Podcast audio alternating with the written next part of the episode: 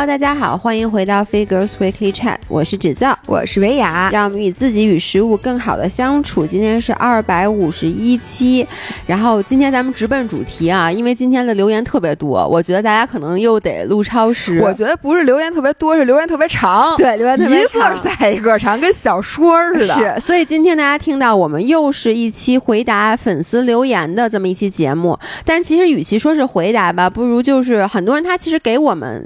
他不是给我们提问题，他是说了一些现状，并且他们已经做出了解决，但是只是希望我们能分享一下我们的观点。嗯，然后我们总结了一下，发现这几条留言啊，基本上是两两两类。然后呢，你要再归结一下，是一大类，就是各种分手、分手或害怕分手或差点分手，就是 break up。然后呢，呃，有和恋人的和另外一半的分手，也有更多的是和朋友之间的这个关。关系导致，比如说要分手或者很怕分手，那今天我们就来一个分手特辑。我天哪，真是太太不吉利！人家五二零都是那种，然后你来分手特辑，我们这个最后其实没分啊啊，对不对？OK，那我这样，我先来读一下第一条留言。首先，这是我这辈子收到的，我能说是最长的一条留言吗？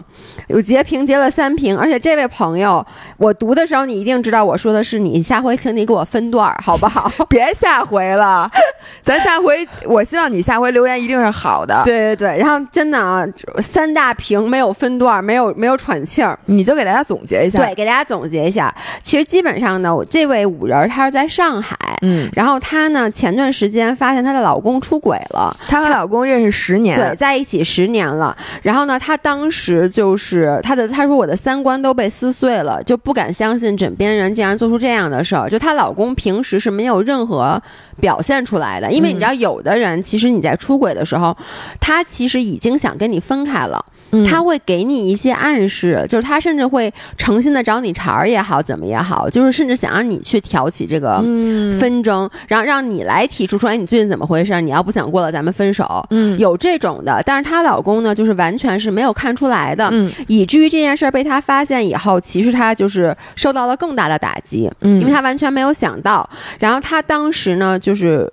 我们这位五人，他当时就直接说：“我肯定是要分手的，嗯，就没有二话，必须得分手。”然后他说：“嗯，并且呢，他就开始在网上去填这个离婚申请，嗯，但是她的老公呢，就是知道她发现了以后，就首先第一啊，就是坚决的说不离婚。”嗯，然后呢，立刻就道歉，并且说我和小三儿，我立刻就断清关系。嗯，然后当时她也说的，就是她跟她老公就说的是，你先去把这件事处理好。然后她老公据说是当时立刻就处理好了，然后就求我们的五人再给他一次机会。但这个五人当时就是说我肯定是要离婚的。嗯，可是好巧不巧，当天晚上楼里的疫情爆发了，小区被封锁起来，拉了警戒线，我连和他不共处一室都不被允许。许，你知道这件事让我想起一个什么吗？我记得前段时间有一个梗，说整个四月份上海的离婚率和结婚率都是零，那可不嘛，有史以来最低。对，所以我觉得我们的这位五人其实就是那个本来可能是要去离婚的，但因为这个疫情，活久见系列，真的是活久见系列。然后，所以他就说我们。我们被关在一起快两个月了，那这段时间里，她每一天都在细心照料因为情伤失去了自理能力呃自理能力的我。然后呢，她等于就是她的老公在这段时间做每一顿饭、洗每一个碗。然后每一次当我情绪崩溃的时候，他都会紧紧的抱住我，安慰我。然后并且我们开始一开始我都能想象，一开始我们这位五哥一定是非常抗拒的，嗯，然后就不理他，说但是呢，因为你知道两个人在一起关这么长时间，说渐渐。的呢，我们也开始沟通，白天沟通完了以后，晚上也沟通，说我们最近彼此说的话可能比过去半年、一年加起来还多，并且有很多次对话让我们的灵魂碰撞了很久，然后让我发现我们其实已经很久没有做精神的交流了。我们看似每天生活在一起，很相爱，但是其实我们并不知道对方的脑子里到底在想什么。我们也因此找出了许多婚姻中的问题，比如说我们从来不进行深入沟通，比如我们对对方的爱的表达方式不是对方心里想要的，就是你知道这个是我经常说的，就是说你爱他，你的这个表达方式其实不是对方心里想要的。然后呢，也比如说，就是我们沟通了很多他出轨的因素，然后他自己就是就是这个男生自己就说他逃避生活中的问题和枯燥，寻找新鲜和刺激感，然后自私，只考虑自己的快乐，所以就没有去考虑这个女方发现了以后会有多痛苦。就这个男生说，他本来其实也是想和那个小三断了的，但是当然了，这句话我就不一定相信了，因为所有被抓住出轨的人最后都是这么说的。然后呢？最后的结果是什么呢？就是说，这个女生她从一开始是完全不能接受这件事儿，一定要离婚，变成后来觉得哎这事儿可谈，然后现在两个月之后呢，他们其实有点决定再给对方一次机会。嗯。就是在给这次疫情 another try，这不是在给这次疫情，在给这个婚姻 疫情不用再 try 了，就是在给这个婚姻 another try。但是这个其实是疫情给他们的机会，嗯，所以基本上，然后他最后他的结论啊，他说了几点，他说第一就是，呃。我不知道是不是大部分男孩子都需要经历一些刻骨铭心的大事情才能成长起来，比如疫情是吗？不是，就是这次出轨，因为她的老公就是说，其实她之前很不成熟，就是她的这个出轨，她自己说，其实她知道她只是利用了那个就是。另外那个女生的空虚以及对他的喜欢，嗯，他其实是一种非常自私的行为。然后他当时心里唯一想的就是千万别让我老婆发现，就是我开心开心，嗯，然后填补一下我自己的空虚，就这种就非常自私且不成熟的想法嘛。那她老公现在就是说他已经意识到。这件事他做错了，所以他就说不知道是不是所有男生都需要经历过这些才能成长起来。他就说我一方面不想成为他的成长的牺牲品，但我不知道如何继续面对我们关系。经营我们的感情，说出轨把这件事儿变得无比复杂。然后呢，他也补充了一些信息，比如说他们没有孩子，并且男方的家长现在知道这件事儿了。然后婆婆一直在劝她，希望她能原谅老公，再给他一次机会。然后他最后说，我觉得他最后有一个反，也不是反省吧，我觉得他说的挺对的，就是，呃，他说。呃，我现在就觉得男生不讲出心中的苦恼，不和女生沟通是他的问题。嗯，但是女生她可能说的是她自己啊。她说女生一直追求很多自己的喜好，嗯，然后但是没有拉着男生和她一起进步，也有做的不对的地方。嗯，因为在婚姻里面，其实你就不再是一个人了嘛。然后他现在呢，他的想法是他会，他们两个会再给对方一次机会。然后他说，希望姥姥姥爷能站在旁观者的角度，客观的帮我们分析一下，就是当代夫妻很高概率会遇到这件事儿。其实。那我们这个时候是选择解决，还是选择换一个人？换一个人又是否能够真正的解决根本问题？这些都值得思考。他说：“我总觉得当代女性要比男生更加的成熟。”嗯，所以你对于这件事儿就是是怎么看的呢？我能说就是。我还是那个理论，就是大家对我的爱情观，因为我觉得我不能代表大多数人，就我的爱情观和我的婚姻观跟大多数人都不一样，所以可能呢，大家可能不能接受我的三观，但是我的三观解决这件事非常简单，非常非常简单。那我三观是什么呢？大家听过我说爱情是马拉松的那个理论？你知道之前咱们那个 agency 还说说，哎，你这个理论太经典了，你去参加什么奇，让我参加奇葩说，我心想我奇葩吗？我后来跟好多人讨论完了之后，我发现确实挺奇葩的。那我就说一下，我就觉得你其实就是自己去参加一个马拉松比赛。我再总结一下马我的那个观点啊，就是你自己去参加一个马马拉松比赛，这个就是你其实的一生。然后你开始跑的时候是你自己，嗯，你最后人家给不给你这奖牌，你完不完赛，只取决于你跑没跑完，嗯，跟别人没关系。所以呢，你这一生就是爱情，只是一个附属的东西，但它并不决定你的这个自己人生的这个比赛，跟这没关系。嗯。然后呢，爱情是什么呢？我觉得就是你跑着跑着觉得，哎呦，跑马好累，好没劲。正好你旁边有一个男生，嗯，他跟你你们俩配速差不多，就一起跑。嗯。然后我觉得这个就是爱情和婚姻，它本质上我觉得是一个互利互惠的关系。嗯。也就是说，他因为有你的陪伴，他可能能。坚持下去，就是保持这个配速。如果你们俩分别的话，可能俩人都很累了，或者可能就放弃了或者什么的。那你们俩就是搭伴儿，嗯，一起跑。但是你们俩同样的还在自己跑自己的，他再帮你跟你再合作，他没法腿长你身上，对对吧？你要是说不跑了，最后他只能离你而去。同样的，你也是这样的。那你们俩这个婚姻能否继续，或者说你愿不愿意和他一起跑？其实，在我眼里只看一件事儿，就是说。你的那个目的，比如说你的目的就是完赛，嗯，那他现在对你的完赛有没有帮助？嗯，如果你觉得你和他一起跑，你感觉也很开心，然后呢，你的配速也比较容易跑保持，也比较利于你最后。去完赛，嗯，那你就跟他一起跑，嗯。但是如果你觉得呢，呃，这个人现在已经拖，就是很拖累我，然后我心里也不开心了，嗯。然后我觉得你就可以去，当然了，每个人和每个人不一样。像我，我可能就决定，要不然我怎么帮你一下，然后让你这个。叫什么？克服一下你现在的这个这个问题，比如说你膝盖伤了，那我帮你找点药什么的。但是我也可以不帮你找药。就如果是你是自己人，我也可以自己跑，这是我自己的选择。我不是说说如果这个这个人遇到什么困难，你就立刻就抛弃他。但是我觉得你你是有这个是有这个权利的，你是有这个权利的，这是你自己的 choice。嗯。然后，所以我现在这这是我的观点啊。然后我就觉得，作为如果是作为我个人给他的建议，我就觉得。你决定要和他和好也好，还是不和他和好，就是你们疫情之后再离婚也好，我觉得只取决于你想不想和他继续过。嗯，然后我觉得这点你要去分清楚，就是说，呃，这个他他这个人就是不他他这个人可以分为两部分，一个是。他这个人本身的特点，嗯，他的性格，然后他的所作所为。另一点是他对你的付出，嗯，我觉得你需要把这个完全分开，嗯，因为你现在很多时候你感受到的，你觉得你重新爱上他了，或者你觉得他很好，也许是因为疫情期间他在家天天洗碗，天天做饭，然后给你拥抱，而且你现在又是最最需要这些的时候，你现在非常 vulnerable，对，而且你想，你隔离期间。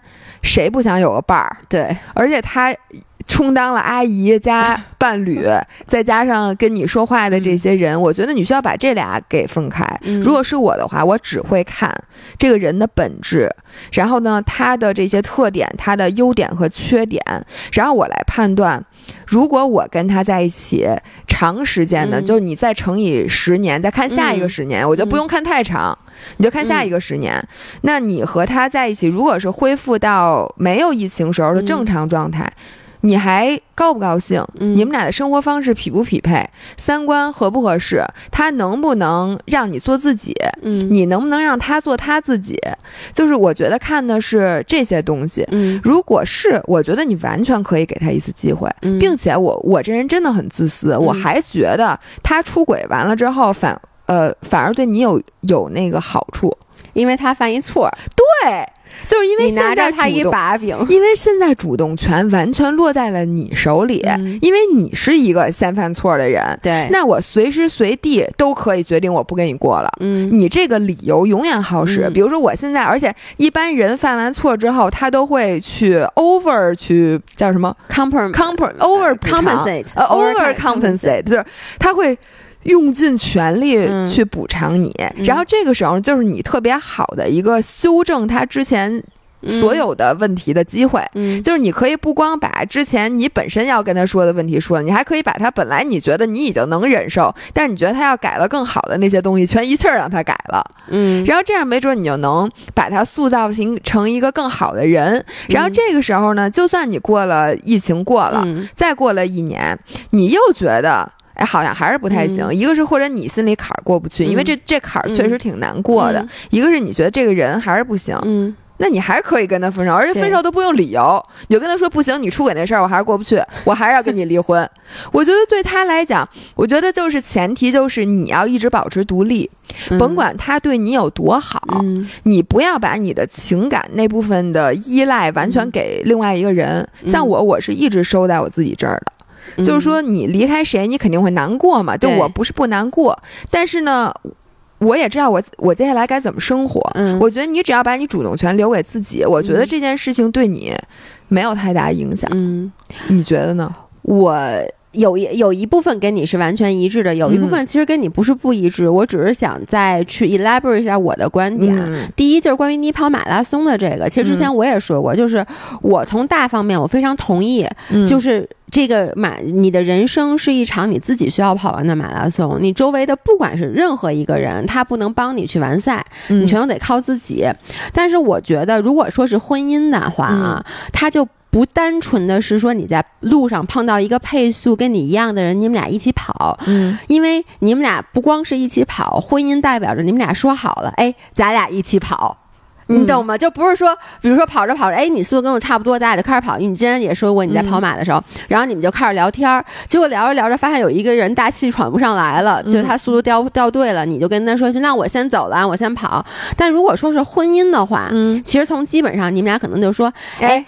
哥们儿，走啊！咱们一起跑啊！说一会儿我要慢了，你等等我啊！你要慢了，我也等等你。其实是有这么一个说好的前提的。嗯，所以如果对方不是大的掉队或者大的情况的话，呃，你可能还是需要去一开始怎么说呢？honor 一下他一下，对，honor 一下你们俩一开始的这个 agreement，对吧？要不然就有点不太对。这是我觉得第一。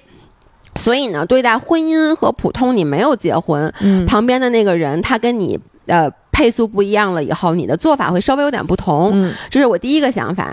那第二个想法就回答一下他的这个问题。我觉得他现在纠结的点，我特别能理解。嗯，就是他就说出现这种事儿，我到底是选择解决还是选择换一个人？嗯，那先说这个啊，我觉得要看事儿，就是要看你自己，每个人是不一样的。就是，嗯，举一个例子，你是不是一个能接受不完美的人？嗯，我我我就说我妈啊，我妈是一什么人？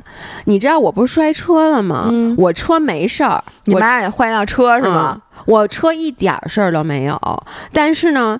他当时把那块儿，就是他那个塑料呢，有点搓破皮了呀，什么乱七八糟那种，反正就不是一辆没有摔过的车。嗯，然后那天我回家，你知道我的脸那样的情况下，我回家，我妈其实都没怎么评论我的脸，我妈就说：“哎，你车呢？啊，那咱脸是不是也得换一张啊？就脸没办法。但是你知道吗？就是我现在已经是一个受过伤的女儿了，我妈可能也不是特别稀罕我了。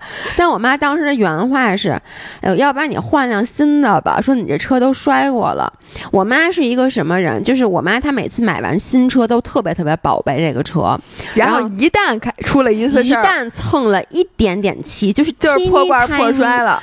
bit，我妈就从心理上，其实她真的就不爱这个车了。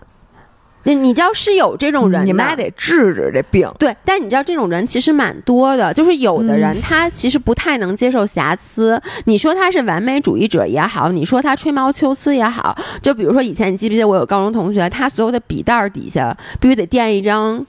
垫一个塑料袋儿，嗯嗯，就是我有一个同学，他他的笔袋外面要套一塑料袋儿，因为一旦这笔袋脏了，他就觉得这个笔袋被玷污了，嗯嗯嗯，然后他就不能再接受这个笔袋了。其实你再往深了说，你说有一些男生有处女情节，其实是一样的，你知道吗？就是他们好像桑炮，他们觉得这个东西只能是从头到尾就就得是新的。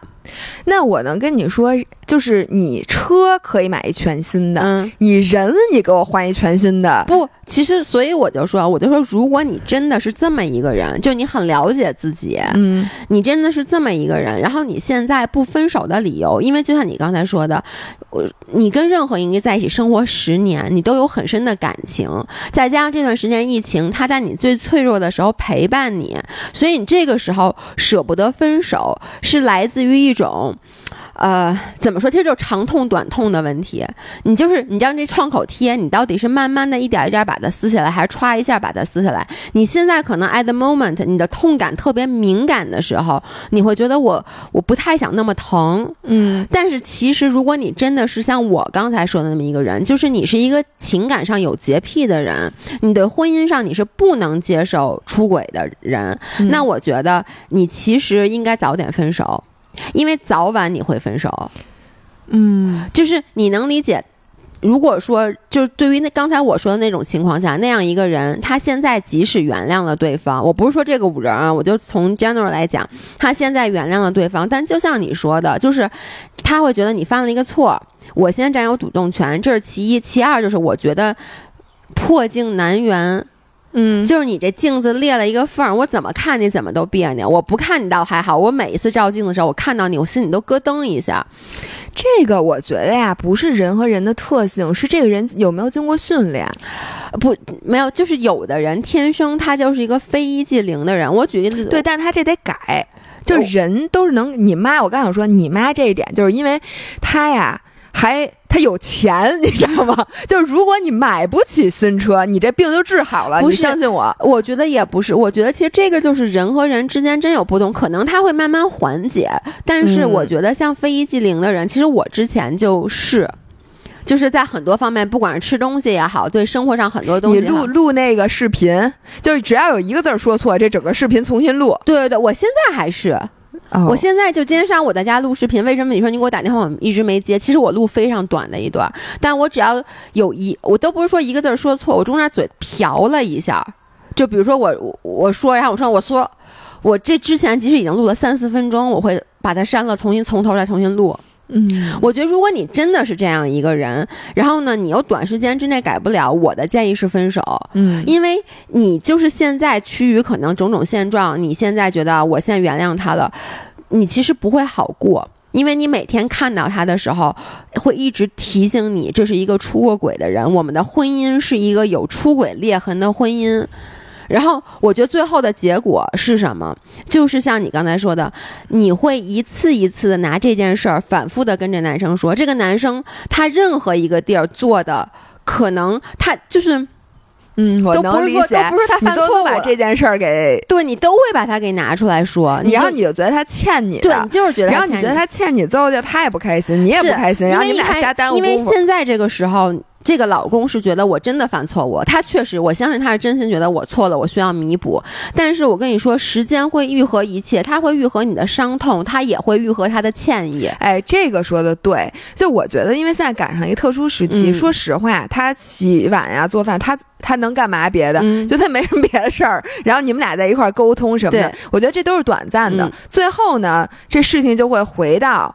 他那个没出轨，或者你们俩之前那九年是怎么过的？最后 eventually 会到这个这个阶段，所以就是我都能想象到，如果是这样的话，最后的结果一个就是我刚才说，你不停的把这事拿出来说，然后有一天那男生崩了，对他受不了，了他又出轨了，因为他就觉得我这是是过的什么日子？就我犯一个错误，你每天拿出来说我。对他就会说，那那那那咱俩还是分手吧，就真的会这样。嗯，或者就是你一问出来，你还是忍不了了，即使你说服了你自己，我现在不跟他分手，但你一次次看到他，你会觉得他就他做任何一件事儿，你都会觉得他在提醒你他出过轨。嗯嗯，然后你受不了，你跟他分手。你不要再暗示这个五人了。然后，但是当然了，还有另外一种人，对，还有另外，我觉得就是咱俩这种人。我对，就是还有另外一种人，我觉得啊我刚才就是为什么你刚才说什么这病能治？嗯，其实你只要二十多岁。的，我就是一个，我觉得我真的就是一个情感洁癖的人。我之前也讲过，因为我从小是看着席绢的言情小说长大的。嗯，我是一个相信一双一什么叫什么一生一世一双人的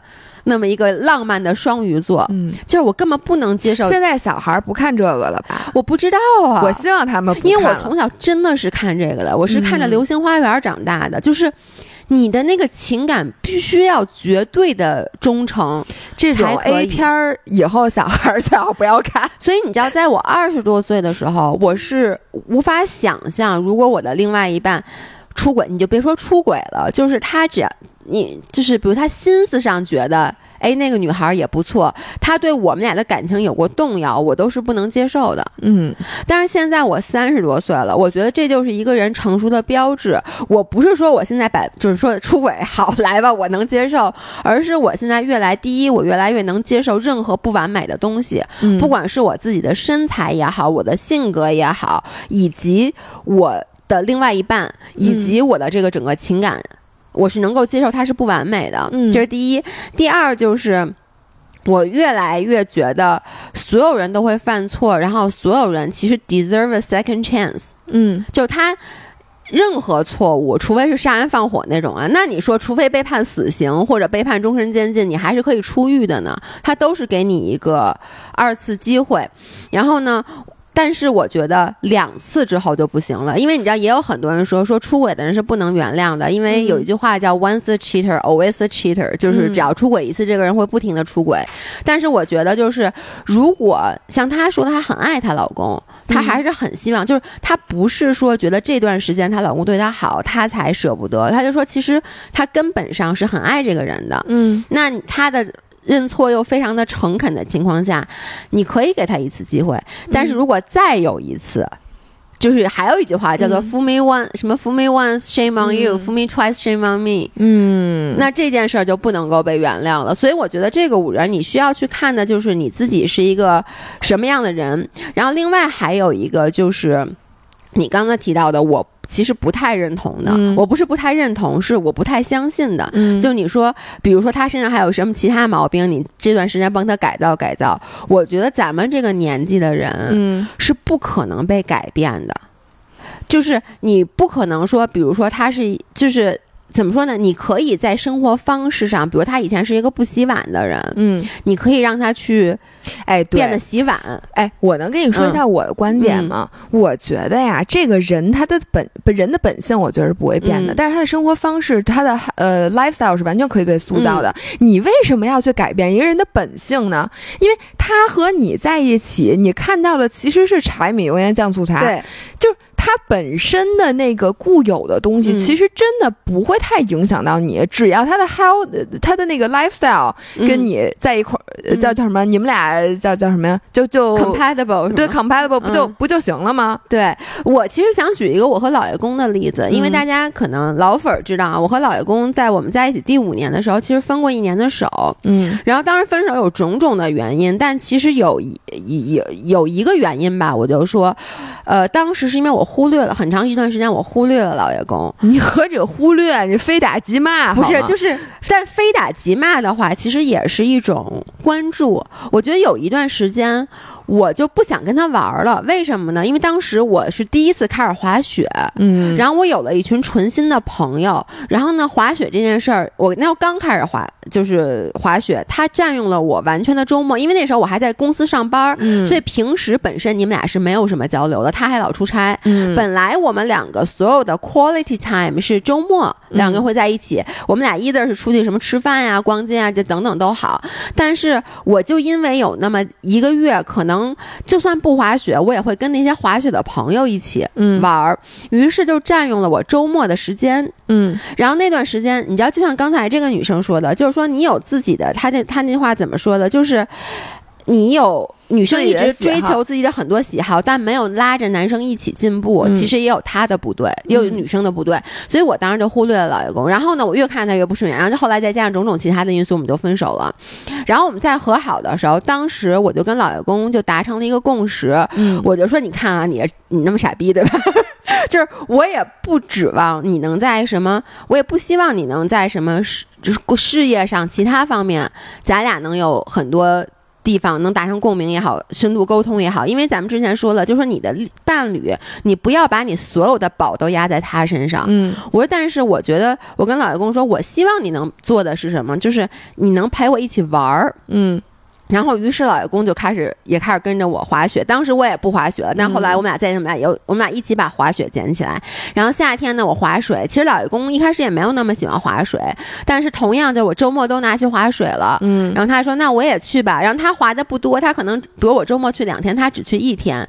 但这样子又是一个时间。包括现在开始骑车了，对，老爷公也要买车，老爷公也要买车了，是因为老爷公本来说我骑山地车陪就陪陪你，结果他一骑发现山地车有点费劲，但是他也主。动提出说，呃，你要是那么爱骑的话，说我肯定平时不能像那个姥姥那样就跟你一直骑。说，但是我可以周末偶尔陪你骑一天。嗯，我觉得这个就是你刚才说的，是可以去两个人做出努力去改的。但是我当时跟老爷公分手，还有一个原因就是我觉得老爷公没法在这个事业上，或者说就是我觉得他没我聪明。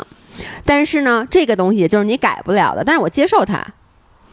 嗯。对，所以这个就是我对整个这个五折的建议。最后没有给出一个真的建议，是因为我其我们俩其实对你的状况没有那么了解。夸一下这个五人，因为你没有提到的是，他其实和另一个女女生去做了沟通。对他，他说我没有去跟人去对第三者，对那第三者。对，但是呢，其你不能管。其实我觉得你不能管他叫第三者，因为那个女生也不一定知道你们俩之间的事儿。他知道，他知道。对，但是人家喜欢一个人，只是这个人 not available。我觉得那女生，我我特别讨厌别人去。叫他什么？我觉得叫小三儿，小三儿我不同意，但我觉得第三者是一个非常书面的。明明就是这男生的错，为什么要管那女生叫第三者？因为两个轱辘，你三个轱辘就叫三轮车嘛。不对呀，那你为什么凭什么人家是那第三个呀？因为这俩人先来的嘛。那问题是那男生也不一定跟你不都不知道他是跟那女生怎么说的呀？他如果跟那女生说我们其实我马上就离婚了，咱俩马上就好了，那人家有什么错啊？就不不说这女生有什么错啊？对，就是说就是我不要那么用那种就他。就是我小三儿这个词儿，我是拒绝的。小三儿就另一个姑娘，然后呢，她去跟人家，首先没有很有情绪的去对峙，不像咱们看那种狗血剧里边，然后就说这揪着人家头发那种，然后反而呢，她表示了对那个女生的理解，并并且呢，也还安慰了她的情绪，只不过跟她说说我们可能要再给彼此一个机会。我觉得她这个处理的非常非常的成熟。我觉得这个五人，他如果结婚十年的话，他应该至少跟咱俩差不多大，嗯，对吧？嗯。所以呢，我我真的觉得这个处理方法，我要手动给他点赞，因为我觉得他聪明的点在于什么？一个是他就是确实从人文主义的关怀，就是女生对女生的关怀来讲，我觉得这是一个典范。另外，我觉得她让她老公非常好做，嗯，因为如果她特别激烈的跟另一个女生产生冲突，她老公还不一定那么容易的去处理她和。嗯，那个女生的关系，对，所以她这样等于就帮她老公把这件事处理的非常非常好，她老公以后也不会再有什么麻烦。比如说这个那女生急了，去她老公公司去闹啊，或者什么的，这样子就所有人都下白台。对，而且你知道。我不知道，可能我见识比较少，我很少见到狗血连续剧里面，就那男的一点毛病没有，就只是那个第三者不停的勾引这男的，就是死活勾引，那没有这种事儿。然后呢，最后这就很少，一般都是这那男的得多优秀，我就没有见过 能值得我们三番五次去。哎，我真没见过这样的。对，但你知道电视剧里是有，对电视剧里对，所以我觉得就是遇到这种情况，我我也觉得咱们这五人做的很好，就是，呃，怎么说呢，就是。这是现实生活，它不是连续剧。所有事儿都有 A、B 面，所有事儿都有黑区白区，就是它都有每一个人都有自己的立场。嗯，不，就是像你刚才说的，就是他另外那个女生，我们必须得说啊，她这件事儿她有没有犯错误？因为感觉上那个女生是知道这个男生嗯有婚姻的，那我觉得这点的确做的是不对的。但同时像你说的，喜欢一个人本身是没有错误的。然后呢，我相信。这个男生一定也给了那个女生不少暗示，就像你说的，可能说的，嗯，对你不知道他们俩咋聊的，对，所以我觉得咱们这个五人做的非常好。那好，那我们这个下一篇，下一篇，然后接下来呢？哎，不过最后我想表达一下我对他们的祝福。其实我不是要祝福他们俩，我是要祝福这个五人儿。我我是觉得以他发的这些东西，嗯，我真的觉得她是一个情感非常成熟并且非常独立的姑娘。然后我觉得她甭管是不是跟这个人在一起，她的之后的日子一定会过得越来越好的，尤其是疫情之后。嗯，哎，我也觉得是，对，这这是这个人，你知道吗？如果你有这样的这个心思和你的胸怀，还有你的这个你分析问题，就是他写的其实非常非常有逻辑。对，我觉得嗨，跟谁都能过特好。而且这女孩她还说了一句话，就是她总会把生活里美好的地方放大，她是这么一个人。嗯，所以我觉得她一定能过去这个坎儿，是为什么？因为我跟老公其实当时分手。包括中间的那一年，包括再和好的时候，我其实当时挺质疑我自己的。你记不？当时也你也觉得我们俩不可能，你觉得我们俩可能会再分手，因为你觉得这中间发生了挺多挺多的事儿。然后你也觉得我是一个在这方面有点小不，我觉得真的不叫小心眼，就是可能是就是情感情感洁癖的人。嗯，然后呢，就是没想到现在就是。过了这么多年，我说实话，我都忘了你具体让我说，我都有点记不清当时分手到底是哪个原因，是致命原因了，就是一些小事儿。而我也从原，我就很少，基本上不会把这件事拿出来说。我有时候会挪于老爷公，你知道吗？就是开他玩笑说他一句，但是我其实不会再真的去拿出来说，是为什么？我觉得时间真的会让你淡忘。如果你本身是一个。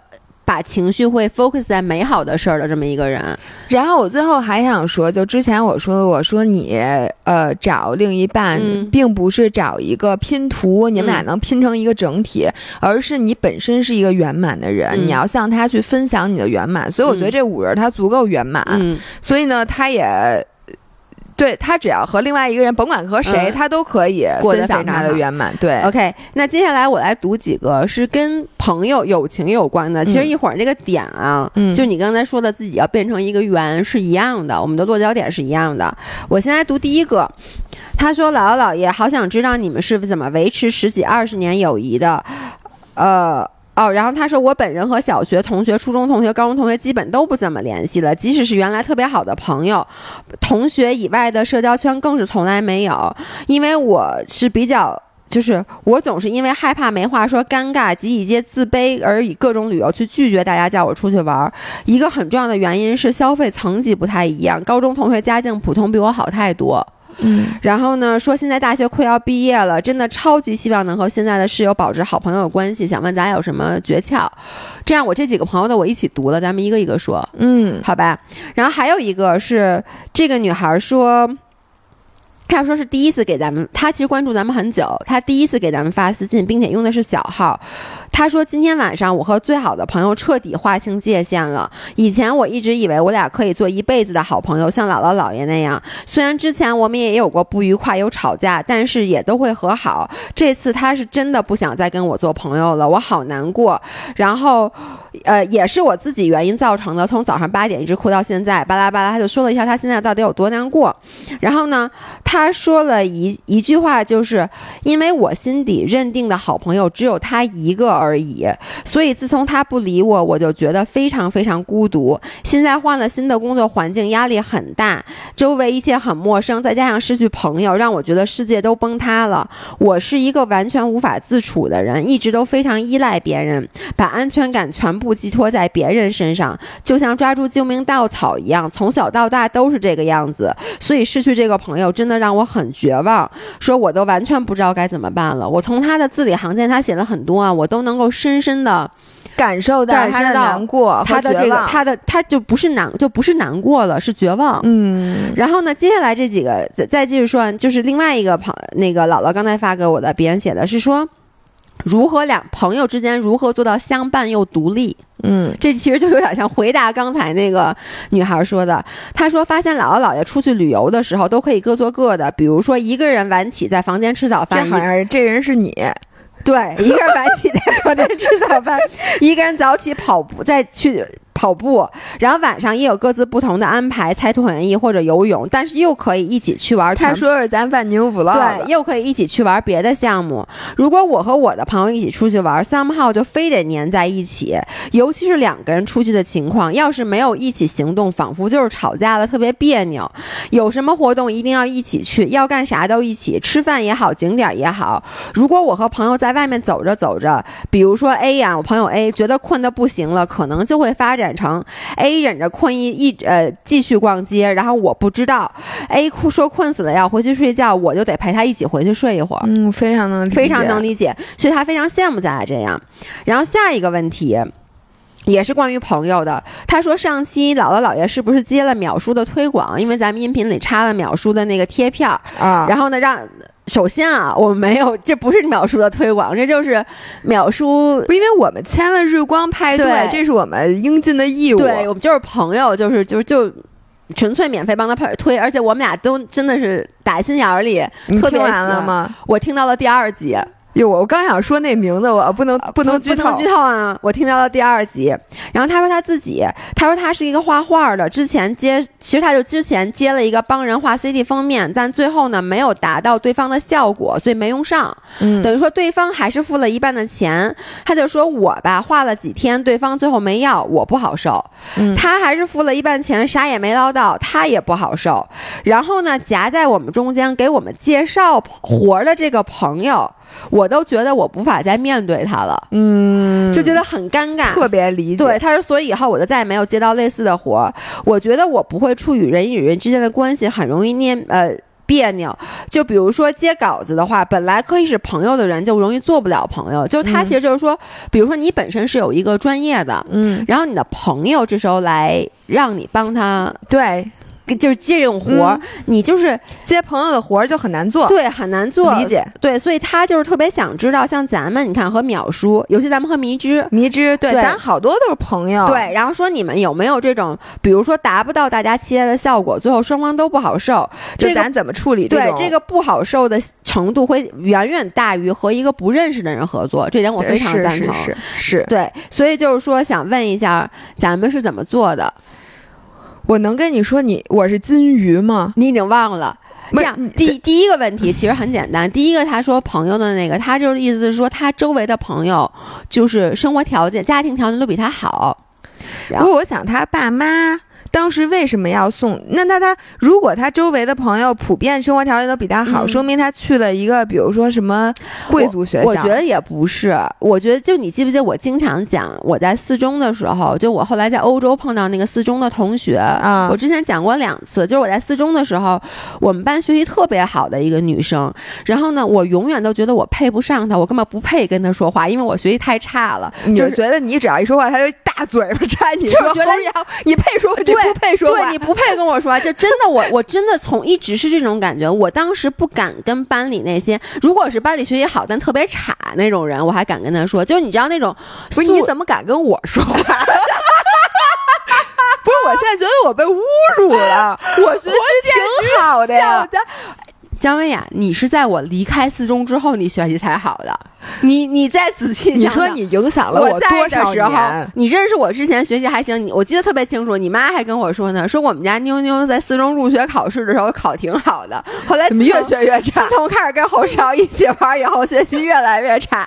然后侯少一留学，他学习又变好了。你说你影响我多少年？你对得起我？这个就是我说，就是说你吧，虽然说你学习还行，但你看上去就不像一好人。就是而且我呸，你也不守纪律，就是这种不守纪律，还不是因为你。这种人，我才能跟他成为朋友。但是你知道吗？就是班里那些，他不仅学习好，而且呢非常听话，永远穿校服。然后呢，就是没，就是一张白纸，没有。劣迹，你能理解吗？就也没有老师从来不批评他们，只表扬他们。这种人，我打心眼里，我真的是我，我见你不配，我见人家我都想给人下跪。我，然后你这样的做法是对的，对吧？然后后来这么多年以后，我不说，就是我前两年当时去欧洲的时候，然后那个朋友主动联系我说：“哎，你来欧洲玩了？”因为当时我发了微博，他说：“那个我一直在听你们的音频，嗯，然后说你咱们聚一下。”然后这回。你真的要给他跪下了，说谢谢你啊，谢谢。然后那天晚上我们见面以后，我才知道他其实一直也非常自卑。为什么呢？因为其实就是他觉得他的家庭条件没有那么好。然后他当时他就说，他都是去大，就是我们四中的大食堂去吃那种，呃，就是四档饭，就是很便宜，五块钱几个菜。然后觉得我们都老去小食堂，什么点那种小炒，砂锅丸子、砂锅豆腐。对他老觉得他。他的没说他要给我跪下，但他当时也觉得他嗯明白明白配不上我，所以我觉得这个女孩她现在的状态就是这样的，就是你觉得你特别自卑，你不敢跟大家一起玩，你觉得因为家庭条件，但是我相信你真正的朋友是完全不会有这种想法，而且我觉得我告诉你对方会怎么想，对方我觉得这人怎么那么傲啊，他就学习好，他有什么了不起的呀？对，我就有过这种感觉，就是。我有的时候问别人一个什么事儿，然后被别人拒绝了，然后我心里就想，你有什么了不起？你凭什么这么就这么高傲？你知道吗？就是就不就瞧不起我吗？我呸！然后，但是若干年或者可能有有一个 occasion，你就发现哦，人家原来他是觉得，哎，我他觉得他做的那个某一件事不行，他觉得可能达不到我的要求，于是他给拒了。对，然后我就觉得你不就或者比如说我找人合作，嗯，他我是觉得他肯定觉得。我预算少，他觉得我没钱做不起，但其实他可能是怕。他达不到你要求太高，对，就这种误会是非常有的。是的，就是你你刚才就是刚才就是说的这种情况，我觉得很多人都会容易妄自菲薄。对，就是尤其在交友方面，你真的会妄自菲薄。就比如说，如果一个特别漂亮的女生，嗯。就你，你还记得你写那张名给我写的张美丽给侯美丽写张美丽写的是你能跟全校最耀眼的女生走在一起，你是不是很骄傲？就是你可能会觉得啊，她那么漂亮，就比如说有有的时候我。我一个普通人，我会跟一个漂亮的人在一起，我会觉得她那么漂亮，她真的愿意跟我做朋友吗？我配不上她。然后有的时候你会觉得他们家家世很好，我是不是配不上她？有时候觉得，哎呦，他们家都是知识分子，他爸他妈都是有文化的人，就我这么一个大字不识的人。哎，刚才那挪鱼，人家叫揶揄啊，我先啊叫揶揄吗？我刚才没有说，是因为我怕断了你的气口，我觉得我当时笑不太好意思。不是挪鱼吗？揶揄，我谢谢你。哦，你怎么没说魔芋？然后我我后来，你知道，我其实就这些年来，我越来越觉得，我之前一直在妄自菲薄。我在四中的时候，我一直其实是自卑的。嗯，就我那个时候，因为你觉得学习不够我真的觉得学习我不好。然后我觉得那个时候我做的很多的事儿，其实是为了掩盖我的自卑，比如好好学习。我没呀，不是，那你咋掩盖？就比如说不好好学习这件事儿，你不拿好好学习掩盖，你拿啥掩盖？不是，就你能理解？因为我觉得我学习上面太差了，所以我就想在其他方面吸引人。比如说，我就会在这个走廊，就是什么爬窗户，爬窗户，在二楼的长廊那个那个什么长廊上里，长廊上跑，以及我会就比如在做操的时候，就哗众取宠，哗众取宠。嗯，然后呢，包括你知道像。咱们现在，等于咱俩算四中里的异类嘛。然后我们现在就是在做一个非常在我们那一代人眼里不是 convention 的一个一个行业。然后我其实一直都会觉得，咱们周围的同学会不会就觉得瞧不起咱？瞧不起咱？人家确实可能瞧不起咱。不，当然了，肯定有人还是真的瞧不起呢。但是。我经常现在会发现，原来很多人是听咱们音频的，很多很多，就是我以前要见面给人跪下的人，就不光是咱们班的，包括外班的。我请这样的人，能不能给我们留个言，报一下你原来是哪个？比如说是我们的大学同学，还是还是初中同学、高中同学？你们不用说自己的名字啊，但是你们留一下言，我看到底有没有。然后发现没有，不是真的有，是为什么？万一没有呢？不是真的有，是为什么？就比如说我前段时间在我们家不是翻那个老照片什么的嘛，然后翻出一些课本儿，然后当时我以为这课本是我的，后来发现不是，是我那个。你记不记得我在上高一的时候跟一个女生一起合租，那个女生叫十班的钟然，她学习是好的，而且是一个非常内向，就她就是我刚刚嘴里说那种乖孩子。然后发现好多她的课本儿，于是我就在校友群里找到了她的微信，我加了她的微信，我就说当时你有一些课本，我爸妈帮你留存下来了，你要你想不想我寄给你？然后他就说好呀，然后他接着说你脸没事儿了吧？哦，然后就说说我前段时间看到你摔伤了什么之类的，然后。这只是一个例子，就在过去的一段过程中，包括比如有八班的我都不认识的女生来加我说，哎，我听你们音频什么，就他会因为就一件事来跟我发表看法，我才发现原来是有人关注我们，就是不是一定要我给他跪下的。嗯，所以我就想跟这个女孩说，其实你不要妄自菲薄，因为其实你肯你肯定有自己的闪光点，然后你周围的这些室友也好，以及你刚才说之前玩的很好，但后来因为你的原因不再联系的同学也好，他们是被你的发光点所吸引的，所以现在赶紧行动去和他们联系起来。然后我我还想说，我觉得朋友这个事情，嗯，就跟原来说说那个，你基本就如果你有一生一儿子，你会跟儿子说，儿子 别着急找对象啊，你把。自己搞好了，对吧？你到时候嗨，这怎么说来着？是姑娘天天就在咱家门口排队。我觉得其实我我对我来讲，朋友是这样的，嗯，就是不朋友不是你努力去找的。你说哎不行，我今天得出门跟小蝌蚪似的啊，不是小蝌蚪是找妈妈，谁是找朋友？谁找朋友来着？有吗？哎，你看你没有吧？就是妈妈交朋友 没有这么一是 丢手绢儿，对，不是我今儿得下楼丢丢手绢儿，我现在得下楼丢手绢儿，我得找一个今儿没有朋友我不回家，就我觉得朋友真不是这么找的，朋友更多是水到渠成的。你得先有水，哎，你得先有渠。嗯，那比如说，你看咱俩，咱俩最近交了俩好朋友，张林和罗京。对我，我也想拿他俩举例子。就是这个张林啊，是我们一五人，但我们一直以前一直不知道。然后就是因为我们去西藏一起骑车，发现简直太情投意合了。然后昨天刚才姥姥还跟我，对你对罗京和张林的评价是什么来着？就是我跟姥姥说，我说老爸，我跟你说件事，你真别生气，你也别吃醋。我说，但是。我罗京和张琳，我这辈子从来没有跟一个一对儿一些人吃饭，像跟他们吃饭那么幸福。他们是我现在 so far 最喜欢的饭友，没有之一。他们跟我讲了，他们我们同样点了姥姥家春饼，然后他们那春饼没有一个人那春饼合不上，两边都碰不上，其实就是一把春饼变成塔口塔口，你们就是拿春饼当他口吃的，对吧？是，反正就是说。然后我也特别喜欢他们，我们还经常约跑步，就是一见如故。我觉得咱们俩跟张琳见面的频率仅次于咱俩见面的频率，甚至还多，因为你跟他跑跑步，然后我上周跟他骑两次车，三次。我天哪，我张琳快被咱俩瓜分了。然后我就想说，我说你想想，回忆起咱们是如何得到这个这个朋有如此好的一个朋友的，首先。就是你们得骑车，就是你也分别你也骑车，他也骑车。同时呢，你们的 background 呢，你最后聊起来发现，哎哎，特别特别像，然后就好多事情干的特别像了。这些来自于什么？就来自于你的人生经历。对。然后我就觉得，就是你先把自己给丰富起来，你自己什么爱好，对吧？我相信只要你有一个体育爱好，你还缺朋友，我就觉得我朋友都淤了。就我为什么觉得朋友淤了呢？就是每周啊。你都想，你说你就这么几天，是你是和这个出去跑步，和这个出去骑车，和这个出去越野，还是和那些朋友出去喝咖啡？嗯，因为你时间就这么多，你都觉得你档期不够了。但是所有的这些人，其实都是你的潜在可以发展成，你要你想跟他们发展成最好的朋友是绝对可以的。所以我觉得这位五人，你千万不要着急。嗯，我觉得这朋友真的是是。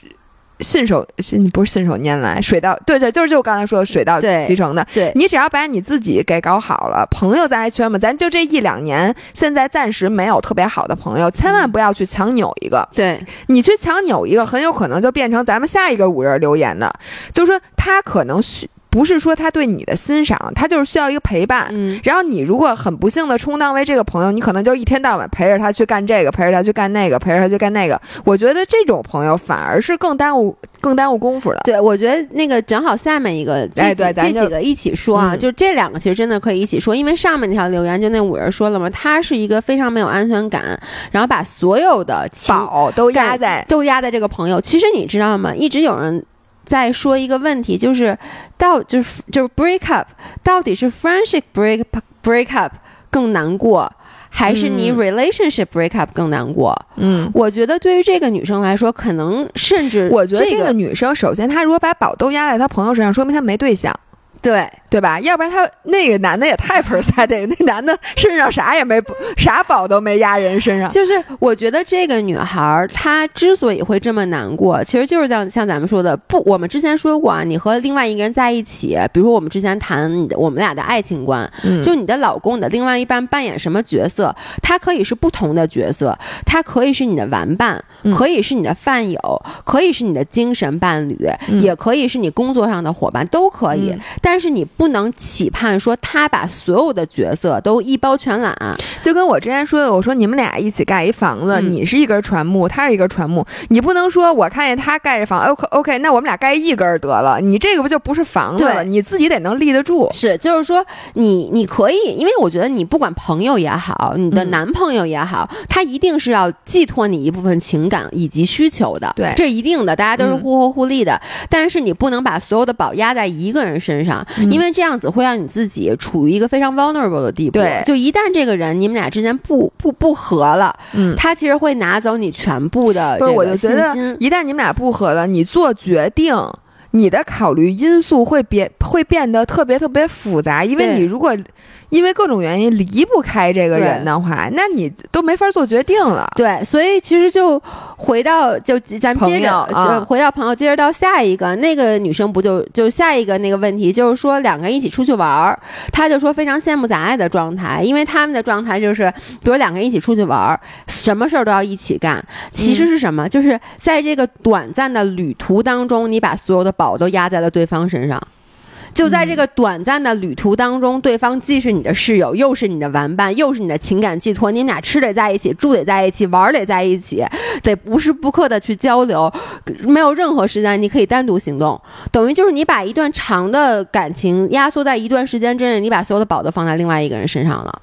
那我觉得，如果两三天没问题，但如果是一个长时间的旅途，你其实就受不了了，因为你们俩。都干一样的事儿，说明你们俩各自都有百分之五十的时间是牺牲掉的。就是你明明很困，但是你陪他逛街，或者呢，他明明想逛街，他回来陪你睡觉。然后呢，我就觉得你们俩最后，我我是觉得这样啊，你应该可以看出来，就是我找朋友，一定是因为我欣赏这个人的特点，但是这并不代表着我要和他一样。嗯。然后我最怕的就是别人从我身上得到的价值仅仅是陪伴价值，而且我并不是一个好的陪伴者，你也知道了，就是太多时候你叫我去，我就说我不去。对，但是。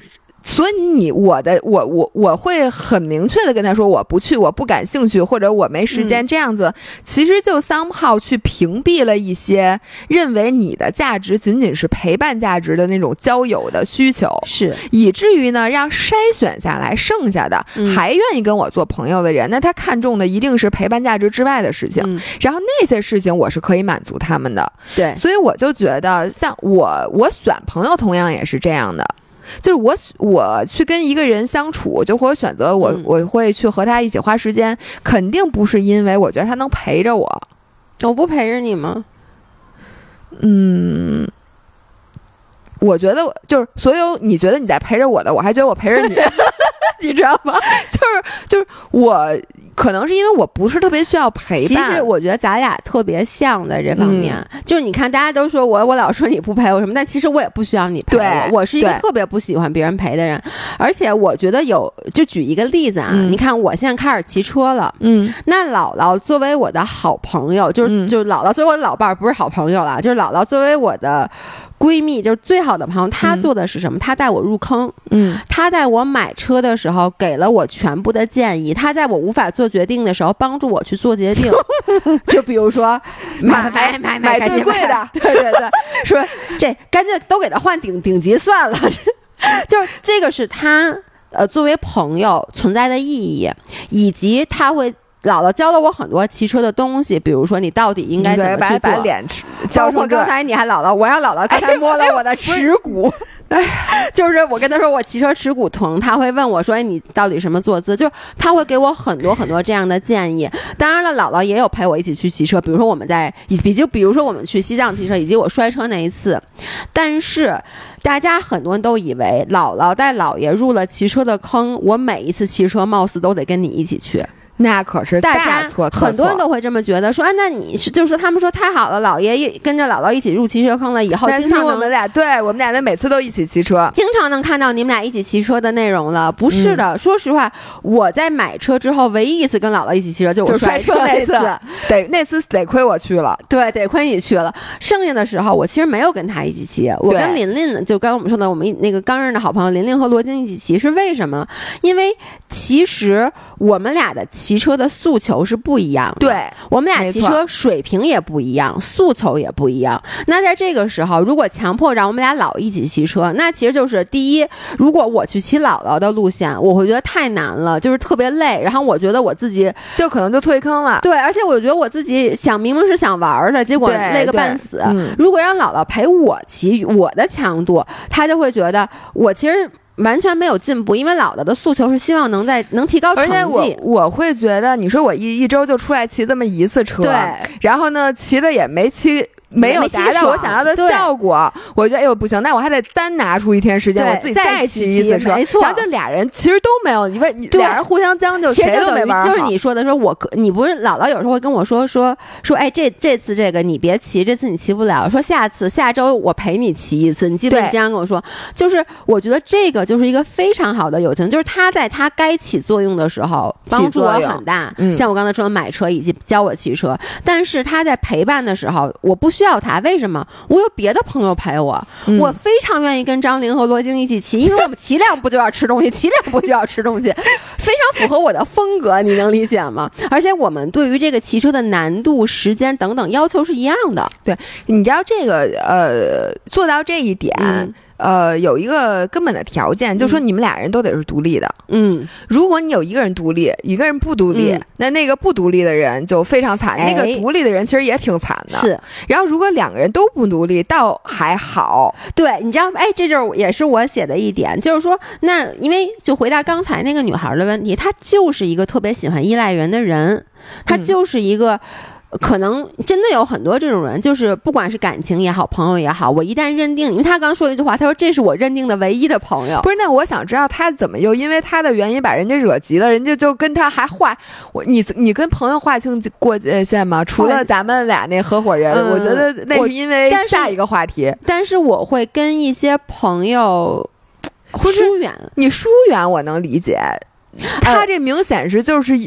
闹的都已经就是要掰面儿了那种，但是说实话，你知道这个就是我想说的，就是你你刚才说的你其中一种情况，就如果我是一个非常 needy，就非常需要情感寄托，非常不仅就是我需要情感寄托，我需要你给我回馈啊，就是就是是我我比如我跟你诉说了我的情感，我你不能只是听的，你得给。安慰我，给我讲，然后就是，就像我刚说，你所有的宝都压在这个人身上的时候，如果对方不是一个喜欢施予的人，对方是一个独立的人，那么可能你们俩因为小时候经常比如一起长大，然后你们俩是有这个友谊的，然后你觉得他是你的全部，但对方可能是咱俩这样的人，就咱们有很多很多的朋友。就是我，那这个时候就会出现。你是 exclusive，我不是，那完蛋。对，所以我，但是我想跟这个女孩说的是，我并不是让你一定要改变。我觉得这个世界上什么样的人都有，任何性格都一定能找到适合你的朋友以及另外一半。你需要找的是什么人？因为还有一种人，他需要被别人依赖。嗯，就是当别人依赖他、用得上他，然后经常去跟他分享，然后期期望得到他的这个安慰的这种，能给他带来无限满足感。你需要找的是这样一个朋友。嗯，对，你们俩得能对得上，对，你们俩就对得上。但我还想说，我说一般啊，我的理解，因为我小时候也真的认识挺多这样的人的，就是他把友情看得非常非常重，甚至比他好多其他你觉得肯定比友情重的东西都重的时候，我觉得这个人往往是他其实不是把宝都压在你身上，就是他在这个社会上的价值感、存在感。是严重依赖于这个友情的，因为他支点太少了，嗯，所以他就是你对他的夸奖变成了他觉得他在社会上存在的价值，嗯，然后我觉得这个会随着他一个是长大，一个是建立新的支点，会慢慢改变的，对，因为友情是重要的，但是呢，你不能把它当做恋爱来谈。或者呢，把它当做一个就是你生命中不可或缺的一个弥足，特别珍贵，就是你每天的重心都在这个友情上。我觉得那对方绝对受不了，也也不真的也不一定。有的人就好这口，你知道吗？我是觉得这样很危险。但是就是说，如果你找到了一个合适，你想啊，你想你这么分析啊，这个东西为什么危险？你想啊。朋友之间能相互吸引的，除了你的特点，就是你这个人的性格，你连性都没有。就是男女朋友的绑定，你好歹性还可以吸引。但夫妻后来过几年以后，但是你最开始就是你还，而且夫妻之间有协议，比如咱俩结婚了，你就得对我嗯 exclusive。这朋友可没有这说，你你不能跟一朋友说，哎，你以后绝对不能跟另外一个新人比跟我还好。这不就是你我小时候的困扰吗？我之前说我的意思是，三个朋友特别不稳定。你现在找了一个特别愿意施语，然后就你们俩关系是这样的。那过两天他找了一新朋友，那你怎么办？你再找一新朋友呗。不是，那你新朋友就像你说的，你你们那么不容易找，你还得找一个这样，而且你在他身身上已经投入了很多。我我我能理解你说，我也同意，就是说，其实任何人，你存就是你想让自己活得更开心，我觉得都是要寻找更多的支点。其实寻找更多的支点，等于你在分摊风险，而且也等于你其实支点有了，你这个人自己就圆满了。对你这个人圆满了，你自己能立得住的的时候，其实你找谁都挺容易的。其实你站得很稳。对，但是我就说啊，如果说你现在没有那么多支点，然后呢，你的这个，因为我我觉得我比较能理解这个女生是，对我觉得真是你比较理解我，我压根儿就你压根儿不能理解，不能理解。我觉得，因为我真的是认识这样的嗯人，但就是我。我没法跟这样的人成为朋友，因为我其实无法给予。你可以和他成为朋友，但不能成为特别好的朋友。对，而且我我觉得我的能量值没有那么大，就是我也遇到过一些朋友，就是每次跟我就需要占用我大量的时间，然后跟我去诉诉说一些他的琐事心事，然后我其实是。是承受不了的，所以跟这些人，你知道吗？有有可能一开始他心上有吸引我的点，我以为能跟他成为好朋友，但过一段时间你就发现，哎，可能我不太行，你慢慢就疏远了。但是就因为有这些人存在，我其实知道让他们去。发展更多支点不是像咱俩这么容易的一件事儿，因为他天生是依赖型的人格，所以我给他的建议就是，你这个朋友可能不太适合你，但是也有那种需要被依赖的人存在，你就是就就找对口就完了。就像你看出去玩儿，就你说要不要什么什么事儿都一起干，你刚才说了，因为咱俩都是独立的个体，我完全可以在比如说你去。跑步的时候，我在屋里吃早餐。嗯，你也完全可以说，比如说你在屋里想待着，我说我想出去。对，我说跑步，你说不去的时候，我可以自己去跑。对你不会说你怎么不陪我跑？而且咱俩经常出去，比如说你约了你的朋友，你就去跟你的朋友去。然后我有时候会说约我的朋友，当然了，我肯定会说，哎，要不要一起？对对对。但如果你不想，我完全不会 be offended，觉得你怎么不想跟我朋友一起吃东西？嗯。但是如果你习惯的是两个人出去。一直在一起的话，那你就找一个跟你一样，就是你，因为有的人是觉得我宁愿我特别困，陪你逛街，我也要咱俩在一起逛街，而不是我一，因为可能我特别困，我陪你逛街，我很困，但是这个感受好过于我一个人回酒店睡觉，知道你在外面逛街，真的有这样的人吗？可真的有这样的人。我现在想想，我特别困，我也不知道，我真的不想逛街。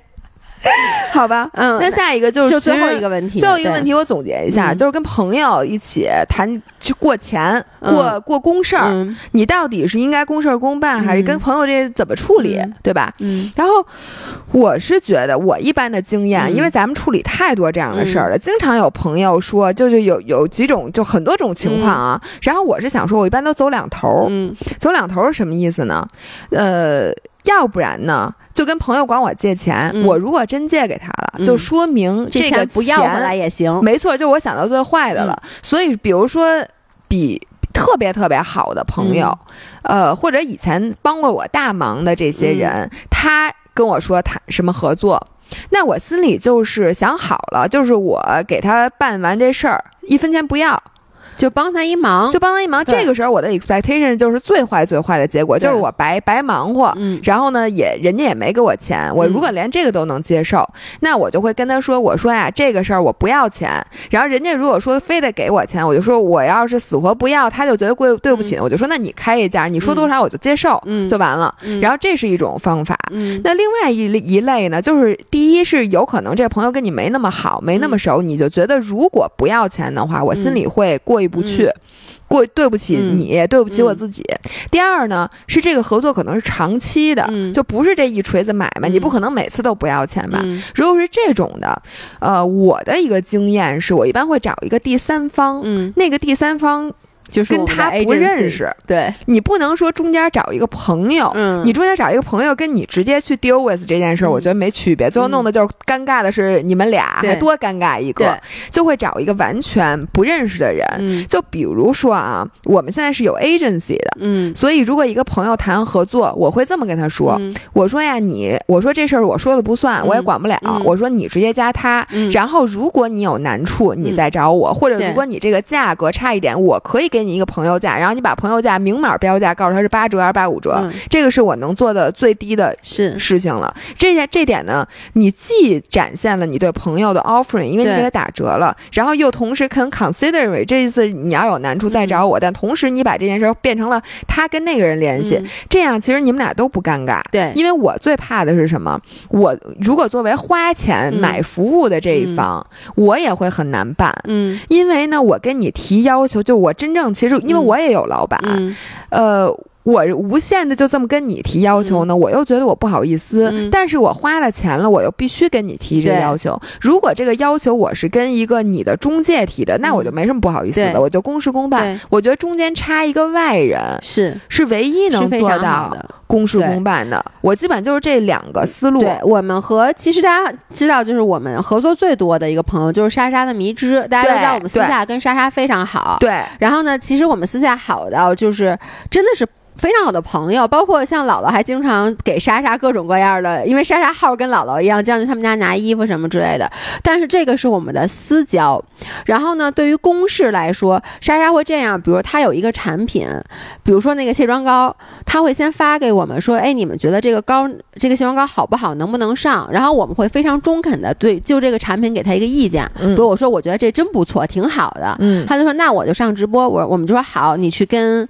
呃，我们的 MCN 就跟我们的中介公司去谈，嗯，然后其实像刚刚姥姥说的，那这种谈的时候，他一旦去跟 agency 谈了，基本上我们就不会再就这件事儿而跟莎莎直接沟通了。即使我们的微信，其实就在各种群呢，我们微信就。天天聊天，我们不会在我们所有的沟通，关于这个项目的沟通，关于这个产品的沟通，都会通过中介。嗯，就是他有什么要求，他会通过中介提给我们。然后我觉得这事儿可行不可行，甚至我出的脚本，我其实也不会直接发给莎莎，我还是会通过中介再反馈给他，一切就走正常的流程。嗯，然后呢，我们就像姥姥说的，我们会给他一个折扣。对，然后我其实。我我在这方面，我非常倾向于就公事公办，跟所有的朋友都公事公办，不是不留情面，就是我的情面可能就是我能给到的最低折扣。嗯，如果做不了，做不了就算。对，那刚才这个粉丝他提出来的，其实就是，比如说像秒叔啊、迷之这种，如果你和本来的就就认识的朋友合作，嗯，然后最后就是这个合作的这个项目的成果，如果没有得到双方的认可，嗯，那这个时候就双方都不好受嘛，而这个不好受程度是很大的。我觉得这件事儿其实如果不说和朋友啊，其实经常发生在我们身上，就是什么，比如客户提需求，我们做完了以后，我们做的这个东西，客户可能觉得还需要再调，然后我们又觉得应该坚持己见。那这个时候，如果是单纯的客户，我们他。那当然就你就直接提嘛，你就坚持你的立场，然后客户也可以就是肆无忌惮的去提要求，然后你就可能觉得如果是朋友的话，他会不好意思提，然后呢他提了以后你还不好意思不做，所以我觉得这个时候真的就是为什么我说公事公办，公事公办就是我跟他收钱，我该收多少钱收多少钱，打折是打折，但是我觉得如果我一旦收了这个钱，我就不会再把对方在这件事儿当朋友了，嗯，我就当成他是我的客户，他提的要求我会。像对待一切付我钱的金主爸爸一样，去努力的去完成它。然后他就不满意，那我就一遍一遍改。我不会说啊，咱俩关系这么好，你还老让我改，你烦不烦？这种话是不会说的。但是我觉得，同样的，我非常能理解他的感受。就比如说我的好朋友，然后他代表他的公司，然后投了咱们一个推广，嗯，但是呢，如果那推广效果不好，嗯，啊，对，我会一辈子都觉得欠他的。对，你会觉得不不好，但是这种时候一般也会说，我觉得第一，基本上咱俩认可的产品没有什么效果不好，效果都挺好的，好像不。但是呢，就是你想，假如是这种情况，你确实会很难办。对，但是我觉得唯一一点就是，如果帮朋友做的话，我一般会更上心。所以如果最后假设说啊，出现了这种效果不好的情况，我觉得那我也尽力了。嗯，就是我我会非常的努力，但是这个比是从我是这个服务提供商的角度来讲。那再说一下，如果我是付款的那个，或者说我是那个买方，我会怎么样？我会非常要求公事公办。嗯，而且呢，我我我们那次有一次在朋友，就是我们有一个群，然后就是有一个女生她是卖东西的，嗯，然后另外一个女生呢，就就是。买就跟他买东西，然后就跟他砍价。我们都是挺好的朋友啊，就是说就然后呢，后来呢，我就我就跟那个女孩买东西，我就从来一分钱都不讲价，就她她卖别人多少钱，我也就直接付，我也不跟她说，我就直接买。然后呢，那个女孩就说说，哎呦，说你跟这个这么咱们这么好的姐妹买东西，你你还不打折什么之类的。然后我我就发现这个时候出现两种观点，一种观点是觉得我跟好朋友买东西，他应该给我 favor。他应该给我折扣，他应该少赚点儿，让我点儿利。但还有一种是我这个观点，我觉得我的钱，我宁愿让好朋友赚。嗯，因为我反正是要买，我跟一个不认识的人买，他。我我要花五百块钱，我跟我好朋友买也是花五百块钱。你愿意这钱让谁赚？我肯定愿意让我好朋友赚。所以我觉得，如果你把心态这么调整一下的话，我觉得就更好了。对，我是同样的，我跟你想法一样，就是咱们有一个五人，不是开了一面包房吗？就在望京。我再说一下，它叫那思，哎呦，磨坊，太太好吃了。就我不是特别爱，就最开始呢，是这我们知道他是五人之后，他给我闪送了一批面包，就不要钱的。嗯，他也结果对吧？然后结果我们俩都都特别爱吃，那里面有有几种。然后我还想再吃，这个时候呢，呃，我就跟他说的非常明白，我说圆圆，如果你不要我的钱，或者说你每次都多送我几个，或者哪怕你给我打了一个折，我都不可能在你这儿买了，因为我每一次买的时候，我都觉得我欠你的。对，呃。所以呢，唯一有可能让我在这儿你变成老客户消费的，就是你，我就在你小程序下单，你啥都甭管。然后呢，我该怎么着怎么着。我说这样呢，我也可以每天都在你那儿买面包，对吧？然后你呢，你也不用，因为说实话，谁给你一次免费的面包，他要每天都给你什么打折或什么的，我觉得他心里。Eventually 也会起变化，而且你成本就是 cover 不住，而且就是他把面包明明就卖给陌生人，他能赚十块钱，卖给我只能赚五块，对，那凭什么？对，我也觉得是对，所以我就觉得我就特别特别特别怕人家因为认识我给我打折，所以我就觉得。最好啊，朋友之间就公事公办。然后你也不要说，比如说我这个活儿可以给你做，可以给他做。其实呢，我更倾向于给他做。但是你的我，你是我的朋友，我就给你做。不要这样，因为呢，万一这个事儿他没做好，然后你心里就想着，哎，其实我如果给那个人做，他应该会比你做的好。一旦你有这个想法的话，你每次见到这人都会会很尴尬。对，就说像你刚才说的，你就说，如果说最后这推广效果没那么好，你说你心里肯定会愧疚。所以我就说，如果说他一开始就只能找我，然后我也尽力了，我就不会那么愧疚。但如果他就是说啊，其实我也能找他，也能找你，但因为你是我朋友，然后呢，那我找你吧，结果最后没干好，那你其实心里才会很难受。对对，是的，是的。所以就是朋友之间，哎，不过我就想说，就好多事儿啊，就是如果你能找朋友，能不找朋友的时候，像我现在就尽量就不找朋友。嗯，就是我我特别是帮忙的事儿，我一般不找朋友，但是比如说。就买东西，就是就是像我刚才说的，比如这东西我可以跟所有人买，不是服务啊，因为服务会比较。tricky，但如果是产品，比如我也能跟他买，也能跟你买，这钱你们俩谁赚都行。那我肯定是希望我朋友能赚到这笔钱。对，但是我也是，就是那种可以会干砸的话，干的很砸的事儿，就别跟朋友干这种事儿，因为这种事儿你说不准。如果你珍惜这个朋友的话，我觉得还是少少。是因为我相信很少有一件事是只能某一个人干，别人都干不了的。你一定能找到更好的，除非你是买面包，那面包你总做的一个味儿吧，就是你不会因为这。这就是一下把你给搞砸，我觉得有可能会搞砸这种高风险的，最好还是是的，嗯，同意。行，OK，那今天就这样，今天就这样。所以，然后我们答应大家录那个 Johnny Depp 和那 Amber Heard 的那期，还没出结果，对，因为还没有出结果，所以我们再等等，对，再等等。然后我们周五见，周五见，拜拜。